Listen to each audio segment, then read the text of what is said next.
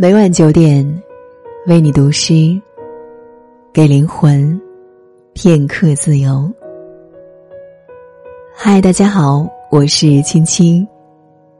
今晚和大家分享作者阮杰的作品《卖红薯的老人》，希望你会喜欢，一起来听。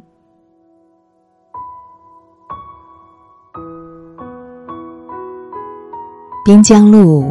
他独坐一隅，春日的暖阳笼罩着他，头发上更像是敷了一层薄雪。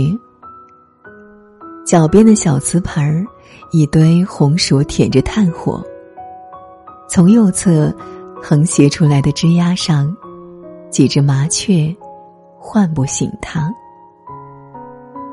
他像是顺着甜甜的香气。